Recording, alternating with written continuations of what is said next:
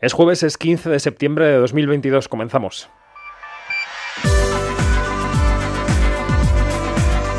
Quinótico.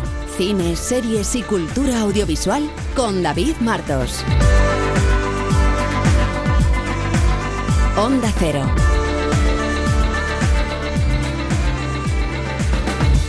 Ha terminado la muestra de Venecia y queda claro que la información sobre festivales está muerta, finiquitada, caput cero interés.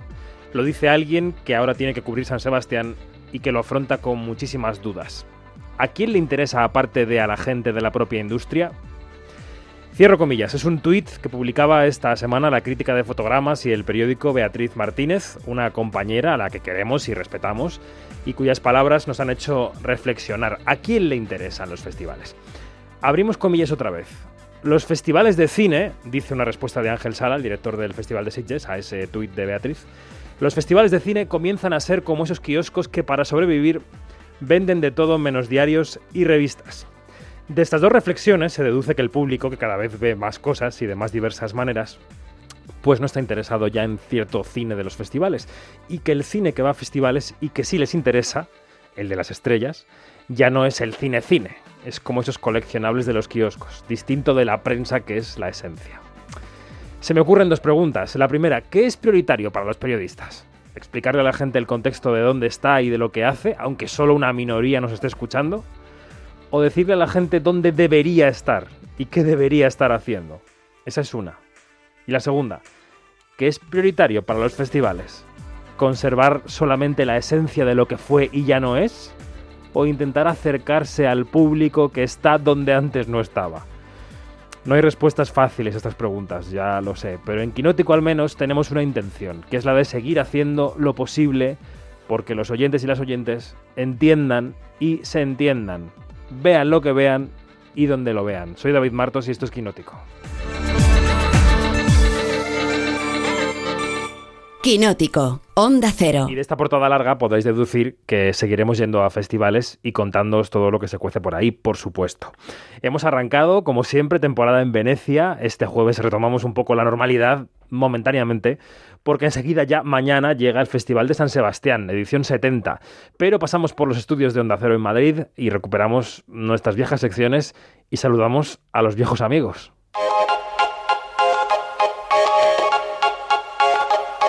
Quinótico, lo que tienes que saber. La sección de noticias de Quinótico tiene ya siete años, es una sección vieja, pero él es eternamente joven. Iñaki Mayora, buenos días. Buenos días, David. Qué gusto da que te presenten así, la verdad. ¿El verano bien? ¿Todo en orden? Todo en orden, vamos a decir que ha sido, no voy a decir tranquilito, pero bueno, algo he podido desconectar. Has estado cocinando mucho.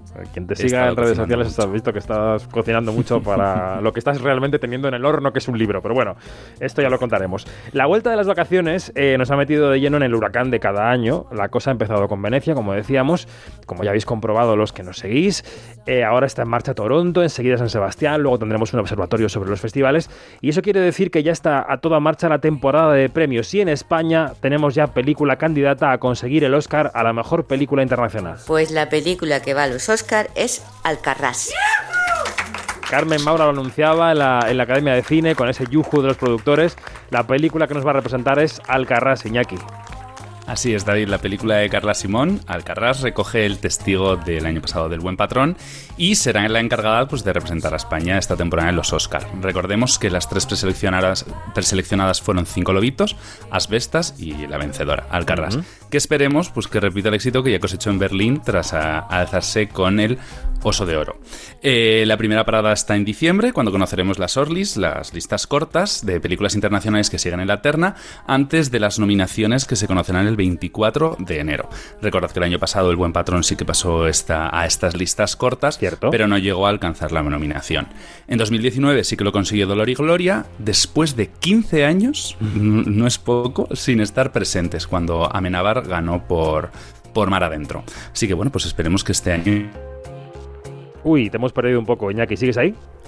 Sigo aquí. Que tu última frase se ha quedado un poco cortada. Has dicho que esperemos que este año sea nuestro año, entiendo. Que este año sea nuestro año, Vale, lo vale. espero. Perfecto. El martes estuvimos en la Academia de Cine para asistir a la lectura de la película. Eh, le preguntábamos a Carla Simón, que entraba por Zoom, ¿por qué fortalezas le ve a Alcarrás de cara a la carrera del Oscar? ¿no? Y esto no respondía. O sea, pienso que por un lado, pues más allá de la película, digamos que todo el tema de tener el oso de oro de Berlín, de esta, ¿no? de que sea una película que a nivel internacional ha tenido mucho recorrido, que se ha vendido a todos los territorios y se está estrenando a todos sitios, ¿no? El hecho de ir con Movie, que tienen ya su experiencia acompañando películas hacia los Oscars, ¿no? que, que llevaron Drive My Car y tal. Eh, no sé, o sea, yo creo que a nivel como de empaque para hacer esta carrera, pues estamos muy bien acompañados.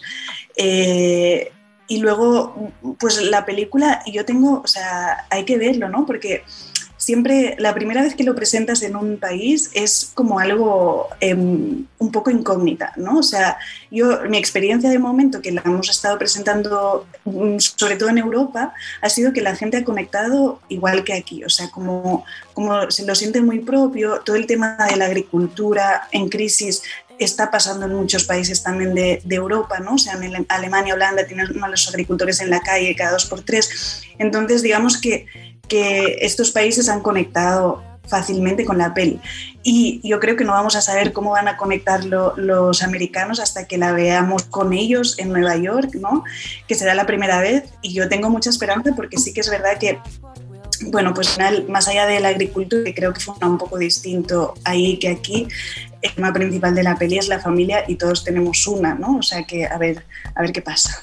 Como decía Carla Simón en la academia, el Festival de Nueva York va a ser la puerta de entrada de la película a Estados Unidos. Es la puerta que utiliza siempre Almodóvar, por ejemplo, antes de llegar a Los Ángeles. O sea que bueno, que tienen los mimbres, ¿no? Para, para llegar a la carrera. Hay que decir que queda mucho todavía por desentrañar de esta carrera. No sabemos, por ejemplo, si competirá la boliviana Utama, que deslumbró en Sundance y luego en Málaga, o la danesa Holly Spider, que nos encantó en Cannes. Habrá que esperar, como decía Iñaki, hasta el 21 de diciembre. Y por cierto, en nuestra web y en nuestro canal de podcast tenéis nuestra entrevista con Carla Simón en Venecia por ese corto Carta a mi madre para mi hijo que presentó en las jornadas de los autores gracias a la marca Miu Miu. Así que todo esto de Carla Simón. Más noticias. Ahora que hablábamos de Almodóvar, nos hemos quedado Iñaki con la boca abierta esta semana eh, por la noticia de que Pedro Almodóvar abandona su gran proyecto americano, esa adaptación de Manual para Mujeres de la Limpieza que iba a rodar con Kate Blanchett, ¿no? Bueno, eh, me, me, he quedado devastado porque era uno de los proyectos que, esperaba más ansioso. ¿no? El pasado martes pues, pudimos conocer que Pedro Almodóvar dejaba este proyecto por el que tanto ha luchado, pero para el que, según ha dicho, no se sentía preparado al tratarse de un gran proyecto en, en inglés. La película sí que sigue adelante con Blanchett, que ejerce también de productora y actriz, y que, bueno, pues que tiene los derechos del libro junto con su productora Dirty Films. Ahora pues tienen que buscar un nuevo director a la altura de Pedro Almodóvar, que es una parte bastante difícil, aunque por lo que imagino sí que se, quedan con el guion que, escribió él mismo y que tanto impactó a la actriz desde el principio. Mm, habrá que ver, porque estos proyectos dan muchas vueltas, habrá que ver si siguen con ese guion. Por cierto, eh, para los oyentes y las oyentes, recordáis que Kate Blanchett vino a España en marzo para ser nuestro primer Goya internacional. Se lo entregó Pedro Almodóvar. Y en la entrevista previa de esa mañana que le hizo la Academia de Cine decía esto. Well, working with Pedro is a long-held dream. Um, and we had a rehearsal yesterday and, um, que era un sueño trabajar con Pedro, que habían ensayado el día anterior, que habían hecho una lectura de guion, que él seguía escribiendo. En fin, frustración de un trabajo eh, que es una pena que no vayamos a, poder ver. Todo esto, es eh, todo esto en una semana en la que parece que nos quedamos eh, sin algunos referentes, ¿no? La reina Isabel II de Inglaterra, Javier Marías. También se ha ido el último puntal de la Nouvelle Vague, se ha ido por voluntad propia, y esto es interesante y crucial, Jean-Luc Godard, Iñaki.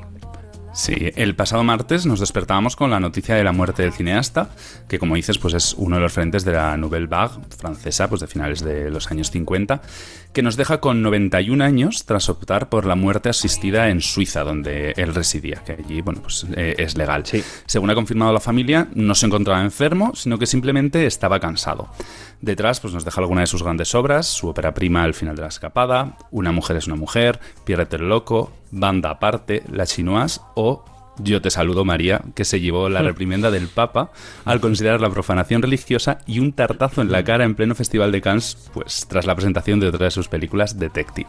Un cineasta que no dejó indiferente a nadie con su obra y lo que está claro es que nos dejó un auténtico, nos ha dejado un auténtico autor y referente del cine del siglo pasado. El Festival de Cannes que contribuyó a, parar en el 68 junto con otros cineastas justo antes de un pase de Peppermint Frappé de Carlos Saura, precisamente. Bueno. Y también nos ha dejado eh, una actriz también mítica, ¿no? La actriz Irene Papas. Sí, ayer nos dejaba la actriz griega a los 96 años después de su lucha contra el Alzheimer que padecía desde que lo anunció en 2018 reconocida por películas como Los cañones de Navarón, junto a Gregory Peck o Anthony Quinn, Zorba el griego, también con Anthony Quinn, o Las troyanas, con Catherine Hepburn y Vanessa Redgrave. Una de sus últimas apariciones en la gran pantalla, para los que no lo sepan, pues fue junto a nuestra Penélope Cruz en La mandolina del Capitán Corelli en 2001. Cierto. Y si empezábamos estos minutos de noticias hablando del arranque de la temporada de premios, tenemos que recordar que esta semana ha acabado también otro ciclo de premios, el de la televisión americana, que va un poco a contrapié, ¿no? Con el del cine se han celebrado los 74 premios Emmy en Los Ángeles. Correcto, en la pasada madrugada del lunes al martes se celebró en Los Ángeles la gala de los premios Emmy en un movimiento, porque lo han pasado del domingo al lunes, para evitar enfrentarse al, fútbol, e intentar pues así aumentar la audiencia respecto al año pasado. Resultado, bueno, pues un nuevo récord de espectadores, pero a la baja. no han llegado a los 6 millones de estadounidenses, que bueno, son los que siguieron la gala en directo, frente a los casi 8 del año anterior, que sí que había subido un pelín respecto a años anteriores. La gala fue presentada por Kenan Thompson, que es uno de los actores de Saturday Night Live, que comenzó la gala con un fantástico número musical, hay que decir, versionando pues algunas de las canciones televisivas más conocidas como Friends, Stranger Things, Juego de Tronos o La tribu de los Brady, que además estaban allí presentes en una, en una de las mesas. Y respecto a los premios, pues, pues muy repartidos. Succession se alza con cuatro premios, entre ellos el de mejor serie dramática, a pesar de estar nominado en 25 categorías. Ted Lasso triunfa en mejor comedia, también con cuatro premios de sus 20 nominaciones. Y The White Lotus sí que es verdad que es la que arrasa con 10 premios de los 20 a los que optaba, entre ellos, pues mejor miniserie. Zendaya se lleva el de Mejor Actriz de Drama por Euforia, Jen Smart eh, se lleva el de Mejor Actriz de Comedia, con agradecimiento al Botox incluido, y El Juego del Calamar eh, se lleva seis premios, incluido Mejor Actor y Mejor Director de Drama. Pero el premio y el discurso del que todo el mundo habla es el de Jennifer Coolidge por The White Lotus. And the Emmy goes to Jennifer Coolidge. Um, you know, I took a lavender bath tonight, and um, right before the show, and it made me swell up inside my dress, and uh, I'm having a hard time speaking. Um, but anyway, um, I um, I'm not kidding. I just um, this is so thrilling because you know, um. Well, first I gotta. Oh shit! Because you know I didn't think this was gonna happen. Hold on. Wait. Wait. Wait. Wait. Wait. Wait. Wait. Hold on. Wait. Jacob Fenton, UTA, and Jonathan Weinstein. Bueno, se había dado un baño de la banda, se había hinchado, lo contó, empezó a decir nombres, le pusieron la música y al final bailó en el escenario embutida en ese vestidazo que llevaba, resistiéndose a que la música la echase de allí. Vamos a comentar, Iñaki, si te parece este palmarés con nuestra experta en series, María José Arias. Buenos días, ¿cómo estás? Hola, buenos días. Qué recibimiento. Yo de mayor quiero ser como ella. Todos queremos ser Jennifer Coolidge Creo de que todos, sí. Claro, por supuesto. Oye, Maríajo, ¿qué te parece el palmarés? Eh, los Emmy yo creo que se empeñan en elogiar una y otra vez a las producciones que más les gustan, se empeñan en darles premios a las mismas series todo el rato, pero esto ya, claro, suena a fin de ciclo con algunas de estas series, ¿no? Sí, o sea, está bien que se empeñen porque son series buenas, o sea, eso no se le, no, se le puede negar, pero yo creo que al final da la sensación como que es un poco repetitivo, ¿no? Porque al final es como que eh, ganan las, las mismas series y luego como los mismos actores, ¿no? O, muchos de los premios salen de esas mismas eh, series y al final yo creo que aburre, no sé si es la palabra, pero creo que se necesita un poquito más de títulos un poco más frescos, alguna, alguna novedad para darle vidilla. Mm, totalmente. Las cifras de audiencia, como contaba Iñaki, han sido malas. En Quinótico hablamos mucho del bajón de la audiencia en las galas de cine. Yo no sé si tú crees que los premios de televisión también han empezado a no interesar a la gente, Mariajo. Pues es que yo creo que eh, el problema es complejo y una solución no, la vamos a encontrar nosotros aquí en un rato, pero eh, me parece interesante destacar que fuera del mundillo yo no sé cuánta gente de a pie eh, le, interesa, le pueden interesar los, los semi. Y, o sea, no tengo amigos fuera del, del círculo de gente serífila o cinéfila que es se quede por la noche a verlo. Incluso gente que es del círculo, si no, tiene que verlo por trabajo, decide que no pasa una noche en vela. Y e igual es repetirme un poco y volver un poco a lo mismo, pero creo que si se diesen premios a series diferentes, eh, a otras series se variase un poco más, eh, quizá llegaría más a un público más amplio, ¿no? No sé si podría funcionar de, de, cara al público más, más general, porque Sucesión pues, es una serie que, vemos nosotros, pero la gente de vuestros amigos que no sean del mundillo la ven, o Ted Lasso, que está... Ted Lasso eh, también es de Apple, claro. Claro, entonces... No sé yo si el juego del calamar sería la única excepción a esto, ¿no? Que sí que ha tenido mucho más predicamento. Lo ha visto mucha más mm. gente. Bueno, veremos el año que viene, ¿no? Con eh, Juego de Tronos, bueno, con la, con la secuela de Juego de Tronos y con El Señor de los Anillos, a ver si, bueno, si están nominadas, que igual no, no nada, ¿no? Pero si alguien entiende algo, luego lo veremos. Bueno, eh, pero bueno. Bueno, ya que tenemos por aquí a Mariajo, eh, nos hemos reservado unos minutos para comentar alguna de las series que tenemos que ver este mes de septiembre, porque como no, se deja ver Mariajo, porque no digo, pues hay que, hay que explotarla. Eh, voy a hacer mm, como los votantes de los Emmy, que vuelven una y otra vez sobre su serie fetiche, ¿no? Me tenéis que entender porque es que ha vuelto Diane Lockhart.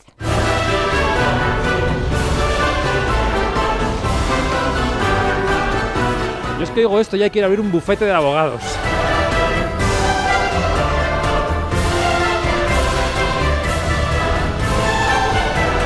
Cuando el coro se pone a gritar ya conquisto Polonia. Bueno, desde la semana pasada estamos viendo en Movistar Plus la sexta y última temporada de The Good Fight, aquel, aquello que fue el spin-off de The Good Wife, pero ya, claro, es otra cosa y lo ha superado completamente. Y debo decir que ha vuelto en plena forma y es un placer del que disfruto cada semana. Pero venga, hasta aquí la cita. Vamos con series nuevas. Eh, una que ya llevamos un par de semanas disfrutando es Los Anillos del Poder, esa serie inspirada en el universo Tolkien, el universo que, digamos que Tolkien inventó para El Señor de los Anillos. Os pido que luchéis a mi lado. Nuestro encuentro no fue casual. No fue la suerte. Ni el destino. Lo nuestro fue obra de algo más elevado.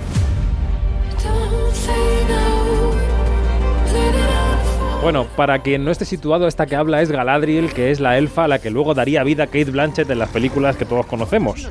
Pero que van antes, pero que temporalmente van después. En fin, ¿qué te ha parecido esto, Mariajo? Porque yo creo que el poder visual de Bayona, que dirige el primer episodio del segundo, es hipnótico, que visualmente son irreprochables pero que yo he visto ya tres, ¿no? De los que van, pero que las 500 tramas con los 500 personajes que han abierto no son muy fáciles de seguir, yo creo. A ver, Martos, 500 no, que son cuatro.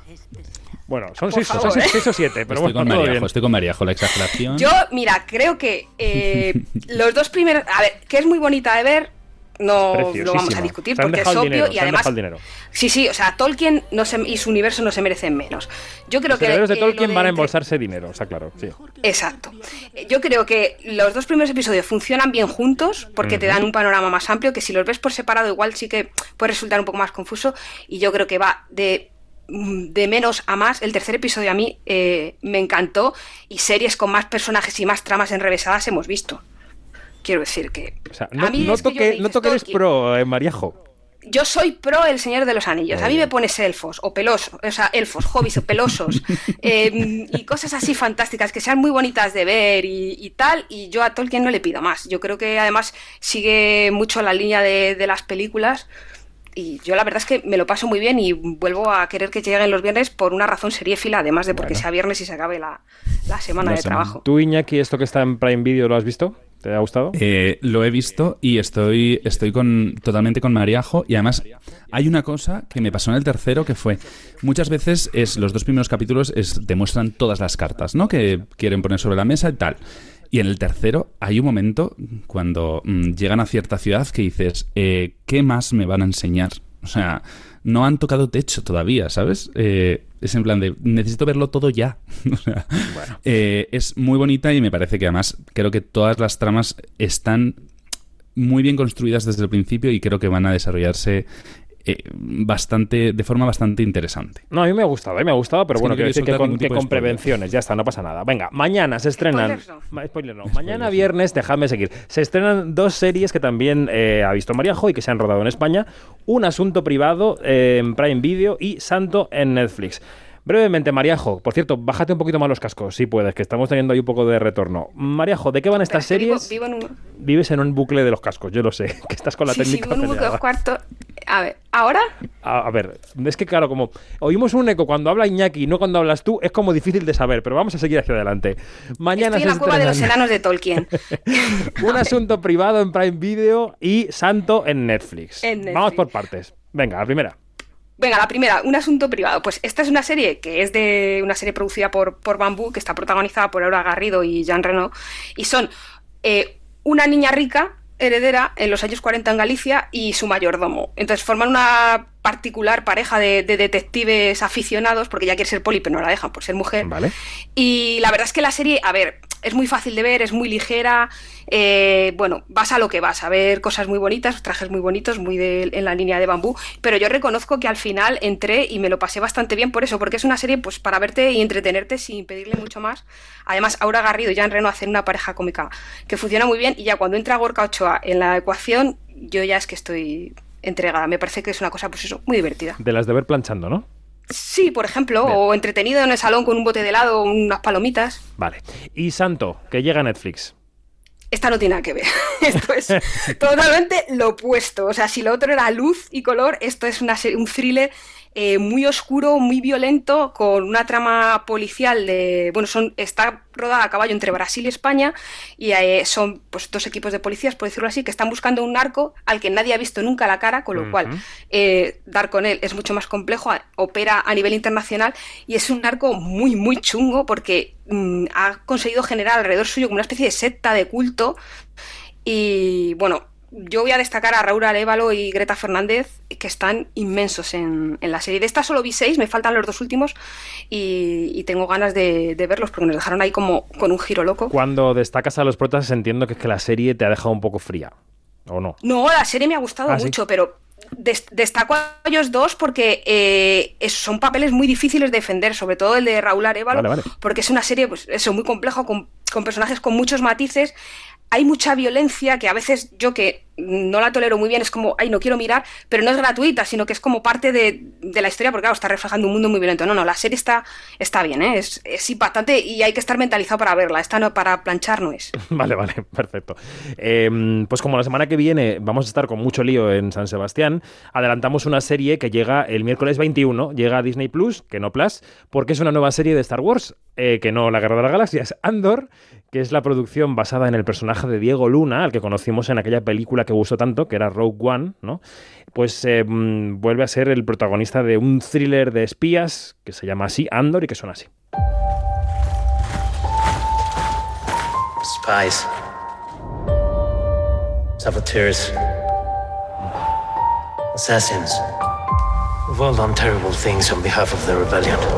Bueno, de esta he visto cuatro capítulos. Es una serie que me ha interesado mucho, yo creo, por el tono. Está producida por el propio Diego Luna y creada por Tony Gilroy, que siempre le da un tono interesante, un discurso interesante a los guiones. Y tengo muchas ganas de ver cómo evoluciona, a ver qué pasa a partir del quinto, porque además tiene como dos partes. Es una serie amplia para ser una de estas de Star Wars. Y veremos qué nos espera. Yo creo que tú, Maríajo, estás a punto de verla estos días, ¿no? Sí, sí, tengo muchísimas ganas porque además a mí Rock One me, gustó mucho también. Bueno. Pues eh, te voy a despedir, Mariajo, porque te hemos mm, citado para hablar de estas series, pero es que ahora tenemos eh, una grabación de la entrevista que le hicimos a Diego Luna y tenemos que escucharla. Así que. qué suerte la tuya. Te dejo que te vayas a planchar con Andor si quieres. Hombre, no. Mariajo, un beso enorme, muchas gracias. Un placer, un beso a los dos. Chao. Hasta luego, adiós. Y a ti, Iñaki, te dejo escuchando la entrevista con Diego Luna y luego hablamos de estrenos, ¿vale? Venga, aquí me quedo. Maríajo ha, plegado los cascos. Esta que vamos a escuchar ahora es la charla que mantuvimos hace unos días con Diego Luna y que ya podéis ver en vídeo en el canal de YouTube de Quinótico. Quinótico, la entrevista. Pues em, estamos con Diego Luna, el protagonista y productor de Andor. ¿Cómo estás, Diego? Muy bien, saludos, saludos. ¿Cómo estás tú? Pues muy bien, aquí yo estoy en Madrid, en España, eh, hablando sobre esta serie que, llega a Disney Plus. Em, te quería preguntar qué ha cambiado entre Rogue One y Andor, no solo para que aceptaras ampliar la vida de este personaje hacia atrás, y, para que te implicaras como productor. Pues eh, la verdad es que eh, la idea me, encantó. Yo hice Rogue One y, creí que eso era todo, ¿no? yo, yo había disfrutado mucho además el viaje, he aprendido muchísimo, trabajé con gente que, quiero mucho y que desde entonces mantengo contacto. Eh, pero cuando me hablaron y me contaron la idea, me pareció, la verdad me pareció eh, emocionante y, y, retadora, porque empezar a contar una historia al revés es, es, es, es, algo que nunca me había pasado, ¿no? Quizá, quizá pasa cuando te acercas a, material histórico, ¿no? Eh, que conoces un evento o un personaje y construyes una intimidad alrededor de eso que nadie conoce. Eh, pues un poco eso pasa aquí. Eh, sabemos de qué es capaz el personaje, pero no sabemos realmente cómo llegó ahí. ¿A qué se refiere cuando habla de un pasado oscuro y turbulento? ¿no? ¿A qué se refiere cuando habla de que hizo cosas horribles eh, este, por la rebelión? Eh, ¿a, qué, ¿A qué se refiere cuando dice que desde los seis años está en esta lucha? Ahora vamos a ver eso, ¿no? Y, trabajar con Tony Gilroy, que es el, escritor y productor eh, de, la serie, pues es para mí un, placer, porque es un tipo que hace, hace el cine que me gusta y, ve el cine que me gusta, ¿no? Es un tipo con el que conecto muy bien. Eh, entonces me llamó, platicamos de las posibilidades, las opciones y al final pues es, es, una herramienta creo poderosa también para hacer un comentario sobre el mundo en el que vivimos no eh, y eso eso a mí me gusta muchísimo de la ciencia ficción en general la herramienta que resulta para hacer comentarios, porque al empezar diciendo que esto pasa en una galaxia muy lejana, eh, tú bajas la guardia como espectador, ¿no? Ya no es personal, ¿no? Y entonces de pronto los comentarios entran más profundo. ¿Y cuál es el comentario sobre el mundo en el que vivimos, eh, Diego? ¿Qué dice Andor sobre este 2022 que, que, es muy convulso, ¿no?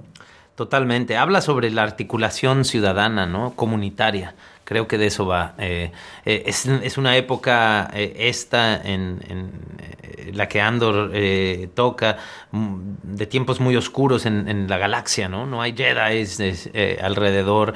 es, la opresión y, la marginación está en su máxima expresión, ¿no? Las libertades han sido tomadas y es la gente la que tiene que articular una respuesta, encontrar su poder en, la comunidad, ¿no? De alguna forma. Eh, este, y eso, eso, eso como mensaje me gusta, ¿no? Eh, el, personaje empieza en un... en el primer episodio lo vemos en un momento muy, muy egoísta, sobreviviendo, viviendo al día, eh, este, muy cínico ante la vida, como si no tuviera ningún propósito, ¿no? seguir y poco a poco va entendiendo eso a través de la gente que lo rodea, de las experiencias que le pasan, la capacidad que tiene si, si, si articula algo en conjunto, ¿no? Si, si te vuelves parte de algo más grande, ¿no?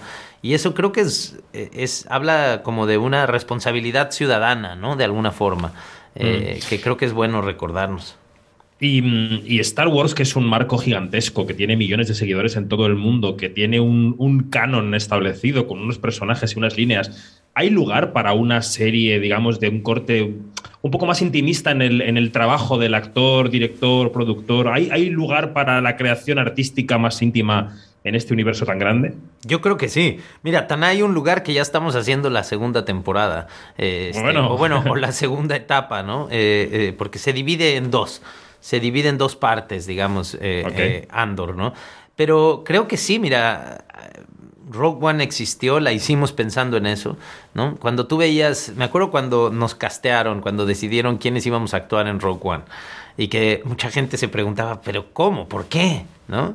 O sea, ¿por qué estos actores y no los que uno acostumbraría ver en películas de este tamaño, ¿no?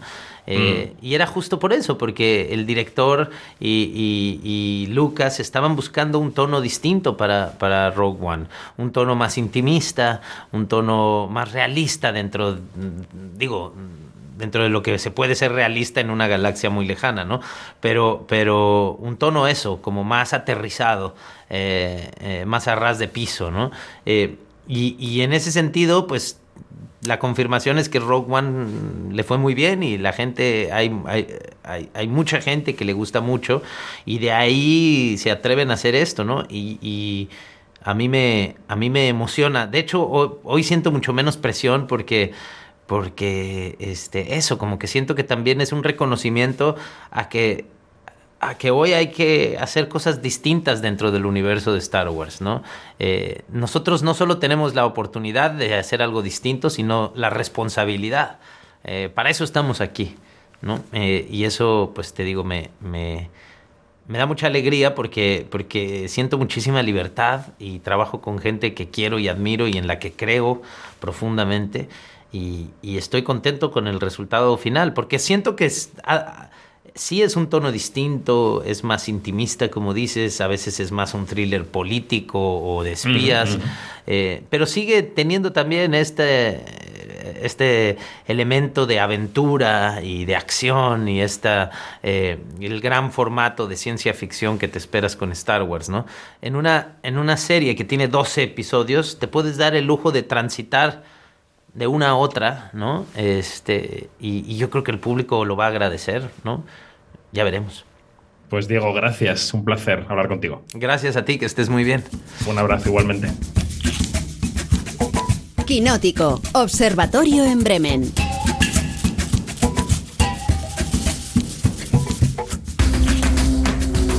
Después de una charla con Diego Luna solo se puede ir hacia arriba, así que abrimos el observatorio en Bremen y por primera vez en esta séptima temporada de Quinótico, como suena esto de séptima, desde Bremen, aunque no le va a durar mucho la bremenitud, Janina Pérez Arias, Guten Tag, ¿cómo estás? Pues de verdad, muy, muy, no me va a durar mucho. Viajas más que Alejandra Musi, que ya es decir. Pero bueno, a ver, Alejandra Musi es, que ya cruza charco grande. Todas las millas tiene, las millas náuticas, las aéreas, todas. En Venecia nos ha acompañado también nuestro Alberto Vandenbrucke, que hoy se ha venido hasta los estudios de Onda Cero. Alberto, buenos días, ¿cómo estás? Buenos días, David. Oye, de, bien verte. De jueves pre-San Sebastián. Ya estamos todos aquí con la maleta y el atillo y el pañuelo en la cabeza para coger un decapotable.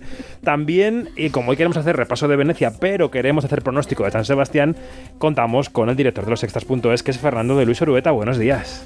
Hola, hola, ¿qué tal? Oye, si llego a saber qué línea del Vaporeto, San Sebastián de los Reyes, Lido, me apunto. bueno, aquí hay de, hay de todo. En este polígono industrial en el que hablamos ahora mismo hay de todo. No te puedo, no te puedo decir nada más. Bueno. Venecia, Venecia, Venecia, Venecia, Venecia, Venecia. Em, venimos un poco en shock, ¿no, Janina? Sí. Em, es, muy curioso porque mm, voy a contar una anécdotilla así tal, ¿no? Eh, no puedo contar con quién, pero mm, eh, en el aeropuerto me encontré con gente, encontré con gente que había estado en relación con el festival y que había estado también bastante en shock con el palmarés de Venecia. Eh, me encontré con gente incluso en el aeropuerto que era amiga personal de la ganadora del León de Oro y allí estas personas que eran cercanas al festival y tal me decían que que había habido un golpe de mano en el palmarés y que había una intención clara de premiar Bardo, que es mi película, y la de Alejandra Musi, y que luego al final acabó eh, saliendo, pues esto, esto es lo que salió, este León de Oro. When I say that it's a privilege to present the Golden Lion for Best Film to all the beauty and the bloodshed. I love it. El León de Oro, diez años después de que se lo llevara el documental Sacro Gra, nueve años después, casi una década, ha sido para el documental All the Beauty and the Bloodshed de Laura Poitras. Toda la belleza y todo el Baño de sangre, derramamiento de sangre, ¿no? Un documental sobre la crisis de los opiáceos en Estados Unidos, la historia personal de la fotógrafa Nan Golding y su lucha con el colectivo Pain contra la familia Sackler, que ha hecho su fortuna de los fármacos y en todos los museos del mundo hay un ala Sackler que ya está intentando retirar, ¿no? Y es un poco la filosofía de la película. Bueno, esta película que tiene un gran tema, ya lo dijimos en el Twitter Spaces del sábado, Janina, es una película que cinematográficamente aporta más bien poco, y que claramente ha sido fruto del chalaneo típico de los jurados, ¿no? Esta para ti, esta para mí, esta tal, no sé qué. La que nos gustaba mm, se queda sin nada y Laura Poitras, León de Oro. Tú con los días, con el pozo, Yanina, ¿cómo tienes la reflexión? Bueno, eh, a ver, es que, ¿sabes qué? Lo bueno de, eh, lo bueno de este palmarés es que por tercer año consecutivo se le da una mujer eh, directora, también me encanta que se tome en cuenta el documental. O sea, yo estoy tratando de ver todo lo positivo, ¿no? ¿En Yanino se dice lo de coger el rábano por las hojas o no lo decís? No. ¿No? Sobre todo coger. Coger seguro que no se dice. No. Pues sabes a qué me refiero, ¿no? Que estás quedándote con la cara un poco de que externa del asunto, ¿no? En lugar de ir al corazón. Sí, sí, sí, sí, sí. Vale, sí, vale. O sea, eh, no, es que, a ver, te, lo que no quiero es eh, que, que, quede como que, como que es una película sin valor. Es una película que Oh, tiene lo valor. tiene, lo tiene. Lo que pasa es que a mí, lo voy a decir tal cual que lo he dicho fuera de micrófono, me parece un acto de cobardía de parte de un jurado no mojarse cuando lo que tienes que hacer es, es tomar una decisión, una buena decisión. O sea, ¿cuál es, ¿cuál es el problema de tomar una decisión a favor de una película de ficción? Que sabíamos que to- todos cuando vimos Bardo, este, la Que ha dividido o la mucho, ames, eso es. que, que bueno, que, que esa era la película que tenía que ganar. O sea, porque, porque reunía todo lo que, lo que tení, lo que te- lo que buscamos en una película. En, un, en un- en un león de oro. ¿Eh? No en una película. en un león de oro, en un león de oro, vale, exactamente. bien, bien. Pero claro, yo con Laura Poitras quiero ver todo lo positivo que tiene esta película. Ya Yo salí muy con, con- o sea, con lo, con lo, con todos estos sentimientos encontrados que te da una película como la de Laura Poitras, porque te remueve todo, ¿sí? Te remueve todo como, como, como una bruja que remueve una pócima porque es una, es una cosa bastante densa. Y Mm. quiero, vuelvo y repito, ¿tiene su valor la película? Sí. Eh, es una película que de, de un, de un león de oro. Pues mira, eso es muy discutible. Bueno. Pero ¿qué es una película de un león de Antes de, de llegar a eso y antes de que Alberto nos diga qué le parece el documental y qué le parece el premio, quiero que escuchéis, eh, porque claro, le preguntaban a Julianne Moore, a la presidenta del jurado de la rueda de prensa, oye, con el buen cine latino que hay, no solo por Bardo, sino también por Argentina Exacto. 1985, ¿cómo es que se van de vacío? Y, y Julianne Moore daba 54 vueltas y luego decía esto. There was no one category that was unanimous, but I think everybody felt that they were able to weigh in with their opinion and talk about their feelings, and I think we reached a place where Igual que existe el llanino, existe el muriano. Y en muriano esto quiere decir... mm, me han hecho la cama. En el jurado no ha habido nada por unanimidad, hemos tenido que negociar y negociando, negociando ha salido esto. Es así. Bueno. Alberto, ¿qué? El, el documental de Laura Poitras, ¿qué te ha parecido? A ver, yo estoy bastante de acuerdo con Janina. Eh, creo que es un documental que tiene mucho que destacar. Pero no sé si, si es el león de oro que, que nos hubiese gustado a todos, ¿no? Porque cuando salimos de la proyección, a todos nos gustó O la que película ayuda al realmente. festival o que sale directo a una temporada de premios. Es verdad que el año pasado ya con el acontecimiento eh, se premiaba una buena película, que era una película que no iba a hacer la carrera de los Oscar de manera grande, pero tenía un valor temático importante, no sé. Exacto. Este A mí- año se reduce incluso un poco más el foco, ¿no? A mí lo que me ha extrañado es que, Bar- que Bardo, eh, si se confirman los rumores de que le- les hubiese gustado premiarlo, ¿cómo es que no haya estado en el palmarés en cualquier otro premio? Porque van cayendo piezas, ¿no? Eh, de dominó. Si tú quitas, si tú quitamos esto de aquí, pero la actriz es esta, como no pueden repetirse premios y tal, eh, bueno, eh, Fer, tú no has visto Bueno. el documental, claro. No, claro, yo, yo lo que puedo opinar aquí es, la vida de los jurados, ¿no? Que las carga el diablo. Aquí los jurados tienen una, una cosa que eh, no se puede decir y sin embargo creo que es muy necesaria, que es que necesitan un poco de, Morir. digamos, de dirección. De morir. no, Ah. de dirección, no, no, no, de dirección. Vale, vale. A mí es que me parece, o sea, teóricamente los grandes festivales y los pequeños, en ninguno se sienta el director del festival con el jurado a decidir el palmarés. Yo creo que sería la solución a los problemas, ¿sabes? Porque muchas veces los Mm. jurados, al final, de, puro y de gente tan dispar y que no son capaces de encontrar un acuerdo, necesitan a alguien, una, autor- una autoridad que diga, a ver, chicos, por favor, o sea, estáis, estáis jugando con las cosas de comer. Entonces, alguien tiene que explicar a un jurado lo que a un- al festival, que es una institución que le supera con mucho, le conviene. Entonces, yo ahí creo que, eh, que eso es importante. Entonces, no sé si antes, después o durante, a- en algún momento los jurados deberían de tener un briefing sobre cu- cu- cuáles son sus responsabilidades. Y sus responsabilidades no, no son solo elegir la película que más les ha gustado, sino también la película que merece un León de Oro en este caso. Entonces, bueno, eh, yo creo, yo he visto desde fuera, sin haber visto eh, ninguna de las películas a competición, claro, me extraña, porque os he leído, os he escuchado a todos vosotros y a todos los compañeros que están por allí, o a muchos, y claro, el palmarés, pues eh, claro, choca con lo que vas leyendo, ¿no? Eh, La prueba del fin, 9 esto- Fer es que pasa. este documental no va a estar en Perlas de San Sebastián. Bueno, ni en Perlas, ni en... Porque nadie y lo no está esperaba. un poco en el radar, o sea, tú te ves las, las crónicas de esos días de la semana y sí, alguien lo menciona. en Bueno, voy a, voy a párrafo, romper una, pero- voy a romper una lanza con- por este documental. Este, este documental se ha tomado para el Festival de Nueva York, que bueno, que en los últimos años este, este festival como que se ha perfilado como uno de los importantes en, Sí, en sin su duda. tipo y en su categoría. Ha tomado este documental como hilo conductor. ¿Sí? Entonces le, le está dando una gran importancia y claro, yo creo que la gran importancia que le está dando, no solamente por la, es la, por la figura de Nan Golding. Es un debate norteamericano, es Janina. Es un debate norteamericano más o menos, más o menos.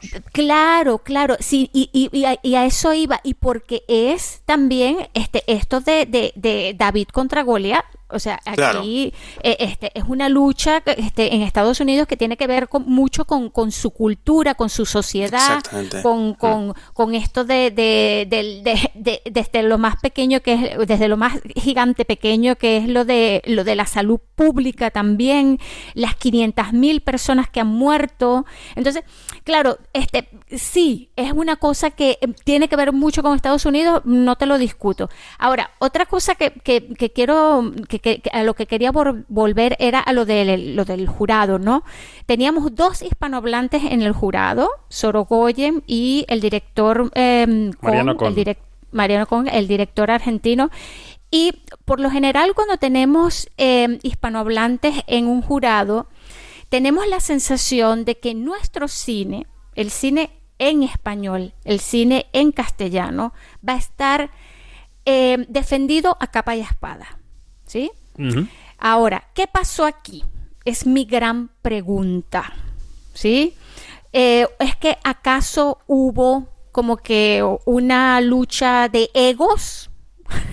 de, porque claro, fíjate, la historia de Argentina 1985 es una historia que aunque sea algo muy, muy centrado en Argentina, ah, es, algo universal. ¿Sí? Porque estamos, es la lucha contra la tiranía y contra la, contra la impunidad. Entonces, eh, eh, estamos hablando de la justicia, esa cosa que se difumina, que, se, que, que, que, nos, que no logramos nunca verle la cara porque es corruptible y es prostituible y es comprable.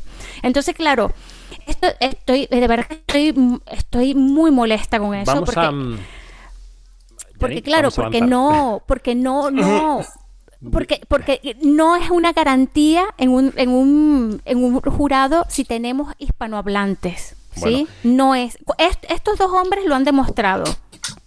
Te decía que quería avanzar porque quiero escuchar a Laura Poitras, que no queremos ah, hacerle de menos a la directora, que fue muy elegante durante la gala, que fue muy correcta y que además se refería al que quizá a falta de bardo podría haber sido el León de Oro.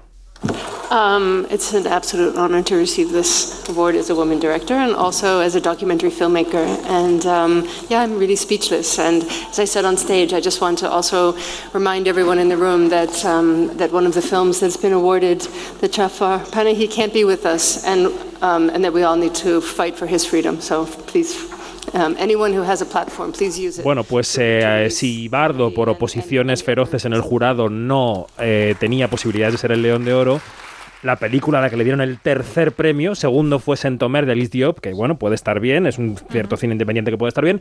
El tercer premio que fue Los osos no existen de Jafar Panahi, que era una película maravillosa, podría haber sido perfectamente el León de Oro. No sé, Alberto o Yanina, que la habéis visto. Bueno, tú, tú no, Yanina. No, yo no Alberto la ha visto. Y, y, se quedó con un tercer premio que sabe a poco. Sí, a mí me encantó la película y, bueno, es eh, un ejercicio metacinematográfico que ya hemos visto eh, en pero que, aún así no, no, le quita eh, interés. Lo único que sí que yo creo que a lo mejor eh, premiar esta película con el León de Oro se hubiese llenado de críticas, ¿no? De decir, pues lo habéis premiado porque es algo muy político, porque está en la cárcel. ¿Y el documental? Bueno, no sé si esa es la razón por la que hemos premiado el documental de Laura Poitras. No sabemos. ya, bueno, claro.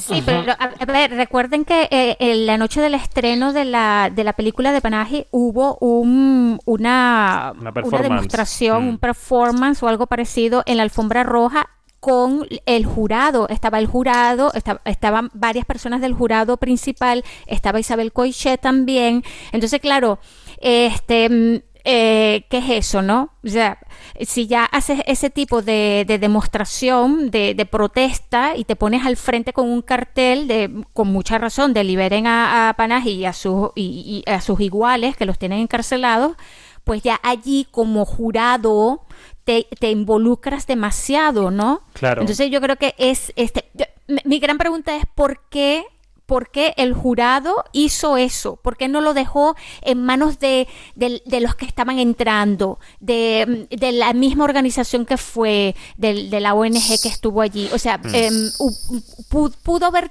tenido otras salidas, digamos.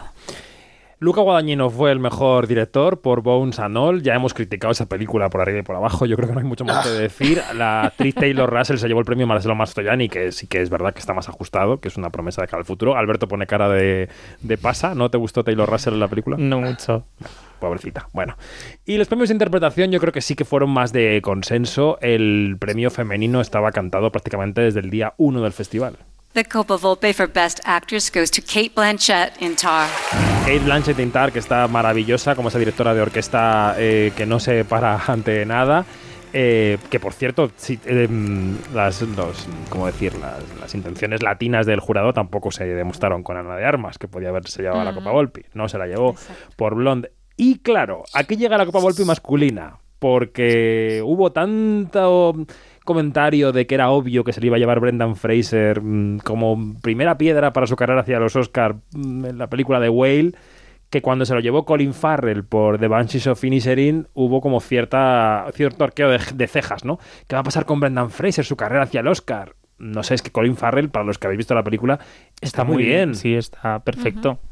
Y Brendan está un poquito chanante, ¿no?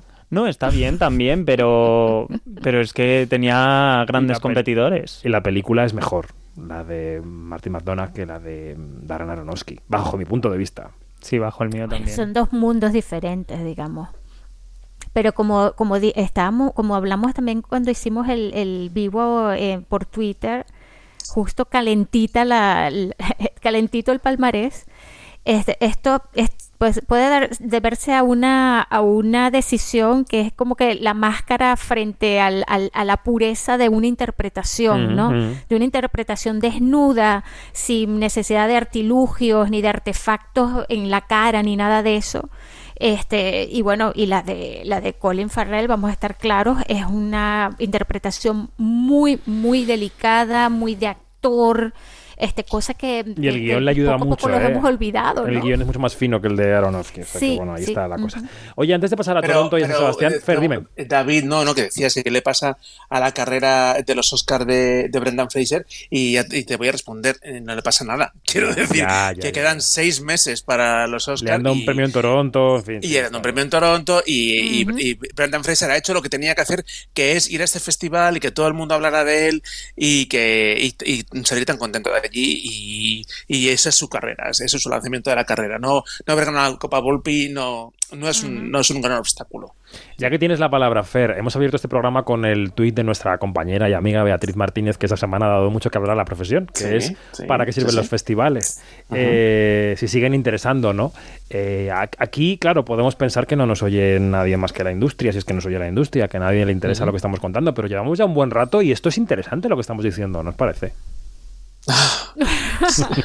Sí, lo que pasa es que yo. pero bueno, decir que- Bueno, sí. Es que es para un debate muy largo, ¿no? O sea, yo cuando vi el, el tuit de Bea, es que, claro, me hubiera sentado con ella a charlar un buen rato del tema porque da para mucho, ¿no? Porque además creo que tiene muchas ramificaciones, que, tiene, que va mucho más allá de la crítica. Tiene un creo, fondo de razón, por supuesto, Creo- yo entiendo perfectamente lo que, que quiere es- decir. ¿eh? Pero yo creo que el, que el tuit de Bea eh, no es aplicable solo a la crítica cinematográfica, sino a la prensa en general. Sí. Y incluso más allá de la crítica. O sea, ¿a quién le importa la prensa? Es que, es que hace 20 años el país, con perdón del grupo mediático en el que nos alojamos, pero el país marcaba la agenda política y hoy en día, pues no.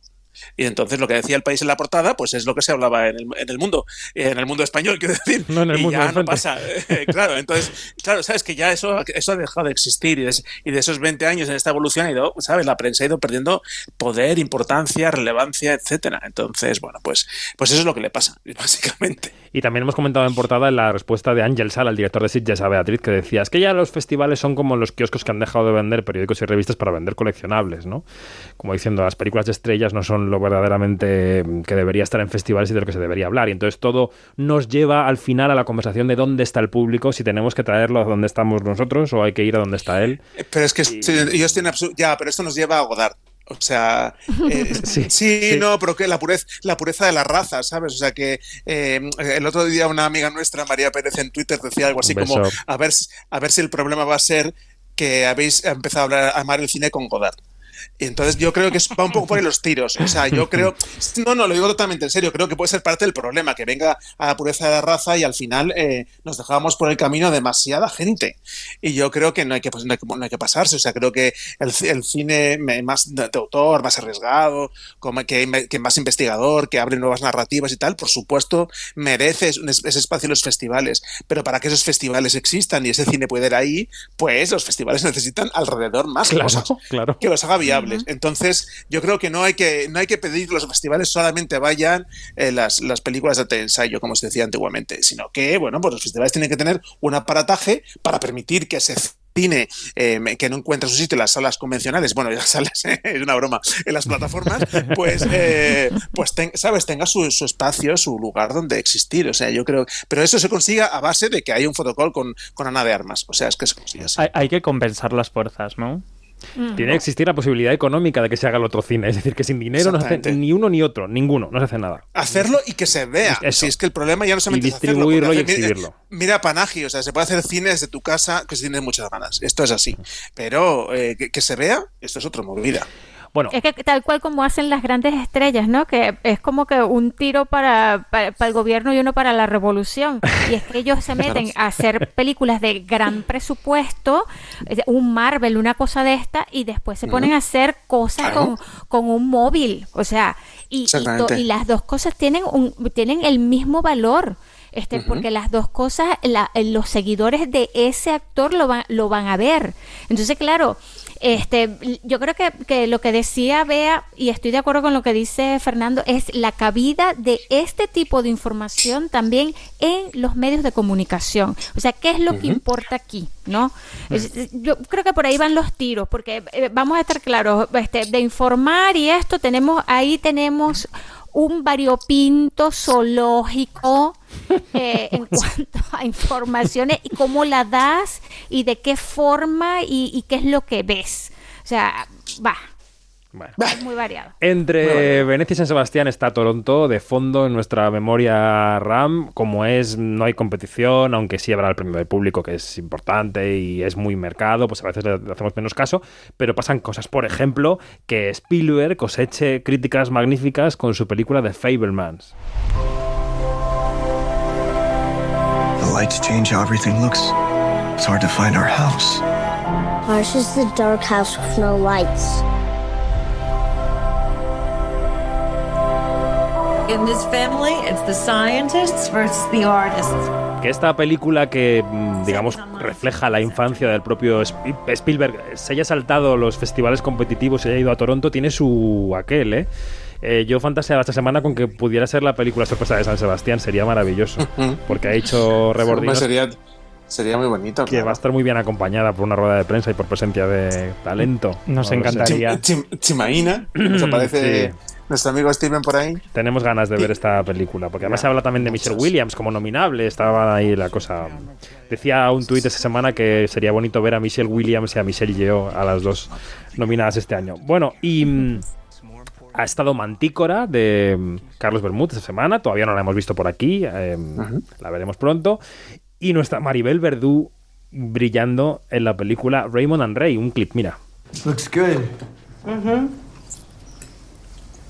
Mm, it's delicious. I know. How long have you worked here? It's my house. I love the way you've, you've set it up. It's very free spirited and, and and yet still sensible. Me ha sorprendido esta semana que, mm, que este clip haya pasado mm, en cierta manera inadvertido, porque si la película lo hubiera hecho Penélope Cruz, con Ethan Hawke y con Iwan McGregor, eh, estaríamos hablando de otra cosa, ¿no? Pero Maribel ahí está, ahí está, después de la serie de Apple, Now and Then, ahora esta película, mm, me, me gusta esta apuesta de Maribel, que se ha quitado algunos complejos y algunos miedos de encima, ¿no? No decimos nada, todo bien. No, no, no, no, es que Aplauso, yo vi, también Maribel. el- vi, vi el clip y de verdad que me quedé fascinada. Es que Maribel Verdú es una gran actriz, vamos a estar claros. ¿no? Y ella ha dicho en las entrevistas que, que no dio el gran salto después de su incursión mexicana, digamos. ¿eh? No dio el salto a Hollywood porque tuvo miedo, porque quiso replegar velas, quiso quedarse en España y que ahora esos miedos no le llevan a ningún sitio y que se los ha quitado de encima y mira, está consiguiendo hacer cosas muy interesantes. Bueno, llega San Sebastián. Mañana empieza la edición 70 de este festival, que es el más importante que tenemos en España, que es uno de los que cosecha esa categoría A con Venecia, con Berlín, con Cannes. Em, y empieza, la verdad, con varias malas noticias. La primera, que Glenn Close ha rechazado ser la presidenta del jurado por una emergencia familiar, decía el, el comunicado, y al final será presidente el productor argentino Matías Mosterín, que esto, estaréis de acuerdo conmigo, en que le quita mucho brillo al jurado. Ha sido una bajona, la verdad, pero yo supongo que la organización no, No ha tenido tiempo de reaccionar. Claro. Es que, es que ha sido muy tarde y conseguir una estrella de ese nivel es muy difícil y más de reemplazo cuando ya está anunciado, con lo cual sea quien sea ya sabe que va de segundo plato. Entonces, que pero muy- ni siquiera una estrella, gran estrella de, de, eh, hispanohablante. Esa es mi gran pregunta. ya. A ver, yo me imagino que habrán tomado la decisión. O sea, yo es que no quiero ni pensar. No, en esa reunión, claro. En esa, reuni- esa reunión el día que, que recibieron el email de Glenn Close. O sea, bueno, es que eso ha tenido que ser terrible. Rebordinos, de verdad, se ha tenido que haber tomado el calmante, el calmante, sí, para sí. caballo, porque de, Pobrecitos. de verdad yo me hubiera muerto. Pobrecitos, angustia. qué mala suerte. Muy mala suerte. Y también empieza el festival con malas noticias en torno a dos películas de sección oficial. Una es em, Esparta, de Ulrich Siedel, que es un director que es un provocador, digamos, aunque tiene películas que son muy interesantes, pero que es un provocador nato. Y Porno Melancolía, una película que suena así. Va, de espaldas, sacando el colito y volteame a ver. Suelta el brazo, suéltalo. Exacto. Va, igual del otro lado. Volteame a ver, tuércete más. Es una película de Manuel Abramovich que, mm, digamos, que retrata la vida de un, lo que dice la sinopsis es de un sex influencer, ¿no?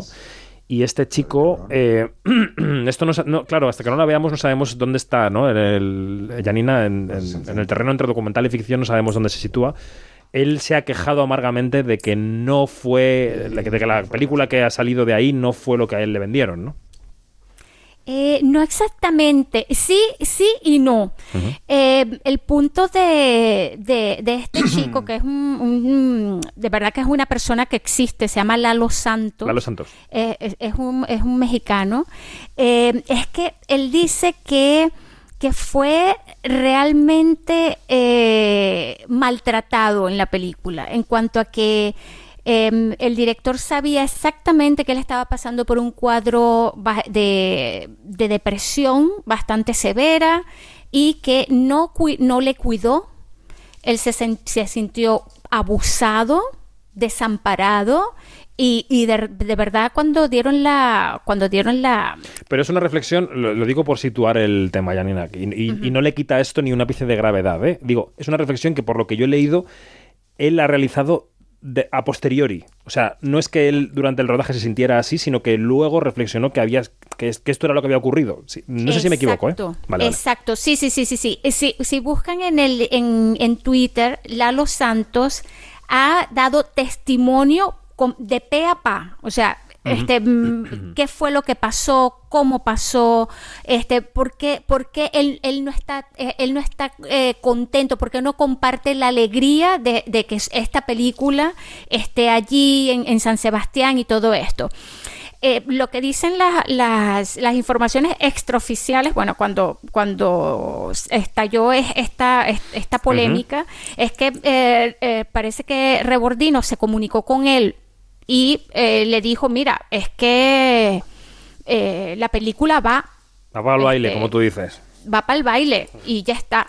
Este, Lalo Santos decidió, lo, pon- lo puso en su cuenta, de- él decide no, hay, no ir a la proyección y, y pone no asistiré a la proyección porque no estoy de acuerdo con las condiciones en las que se realizó la película. Hubo graves fallas en la planeación, además de la falta de capacidad y sensibilidad por parte del director y la producción. ¿Sí? Bueno, eso es parte de todo lo que él cuenta. Esto es porno melancolía. Y con Esparta. Sí, no, yo quería añadir, perdón, muy rápido, solamente decir que, claro, que hay una, una, deriva ahí que afecta un poquito más al festival que el hecho simplemente de haberla metido en su sección oficial, sino que es una película que estuvo en las residencias del festival, en, unas, en que ha nacido un residencias que tiene que, tiene, que se llama Icusmire Berriac, que se celebra hace muchos años, estuvo en ese programa de residencias y luego ha estado en Work in Progress, en el Web Latam, ha estado también ya en una versión, por tanto, ya entiendo que es puesto de Work in Progress, entiendo que ya con el trabajo bastante avanzado. O sea que durante los últimos 5 o 6 años esta película ha estado trabajándose dentro del festival. Y decíamos que también polémica con la película Esparta. Yanina, brevemente, ¿qué ha ocurrido con Esparta? Bueno, lo de brevemente, oye, lo de brevemente es que... Vamos a tener que hacer un esfuerzo de síntesis, Yanina. Bueno, resulta que... Eh, Brevedad indignada. Hay dos reporteros, hay dos reporteros del Der, Spiegel, que es una de las revistas más respetables de Alemania y del mundo germano parlante. ojo que lo, tengo que decir porque esto no es marca ni nada de esto, no. Es una revista seria, Der Spiegel. Ellos se han metido en una investigación durante dos años de la producción del señor Ulrich Seidel en Rumanía. Y han encontrado, con el perdón de la palabra, pura mierda. Ah. Eso quiere decir que el señor Seidel ha infringido todas las, todos los reglamentos en cuanto a, la trata, cómo se trata a un menor en esas condiciones, engañó a las familias de los menores, les hizo, el, equipo de producción les hizo firmar un acuerdo de, de como de silencio o algo de esto eh, y que si hablaban les tenía, ellos tenían que devolver la mitad del dinero y vamos a estar claros, ¿sabes cuánto le pagaban a estos chicos diariamente? 60 euros. Entonces, claro, son menores de edad, ¿ah? son, son niños entre 9 y 16 años y, eh, y dicen las familias que nunca se habló de que se trataba de pedofilia. El tema de la película. Exacto. Entonces, esto es súper grave. Hay un, ya hay, ya hay un, un, proceso legal en tribunales en Rumanía andando y mi gran pregunta es, si pienso en el año pasado con la polémica de Johnny Depp, que la, digamos, la razón que dio eh, la, eh, la, organización del festival fue no hay ninguna, ninguna, mm, eh, ninguna causa legal en curso, por esa razón se sigue. Pero aquí es diferente. El Festival de Toronto de inmediato retiró la película de su programación mi pregunta es, ¿por qué si hay ya una causa legal en territorio europeo, que es Rumanía, Rumanía pertenece a la Unión Europea, ¿por qué no se ha tomado la medida de quitar esta película de la programación. Aquí se abren dos, dos, preguntas. Una nos la hemos hecho en algún chat interno esta semana, que es, mm, como periodistas tenemos que ver estas películas, informar de estas películas. Yo, yo digo que sí, creo que hay que verlas, informar de ellas y estar ahí para contar lo que ocurre. La segunda es, y esto lo abro a la mesa, creo que Janina ya ha dado su opinión más o menos, pero bueno, Fer y Alberto, ¿qué tiene que hacer el Festival de San Sebastián con Porno Melancolía y con Esparta? Ostras. Qué difícil, es que es muy difícil. Eh, yo, tengo, yo, tengo, muchas dudas, yo tengo muchas dudas porque, claro, también no hemos visto las películas, con lo cual nos falta la información de... Pero depende de eso, Fer. decir, no, claro. no, no, depende de eso, o sea, vamos a ver, depende de eso y no.